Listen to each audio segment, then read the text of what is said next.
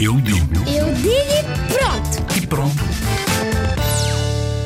A liberdade, para mim, começa na Revolução dos, dos Escravos. Antes da Revolução, as pessoas não tinham grande liberdade. Não podiam estar livres, tinham regras. E se dissessem mal delas, iam presas. Então, um dia, estavam em guerra sempre. Um dia, eh, as tropas encheram as suas armas com cravos vermelhos e depois, em vez de atirarem tiros, atiraram cravos vermelhos.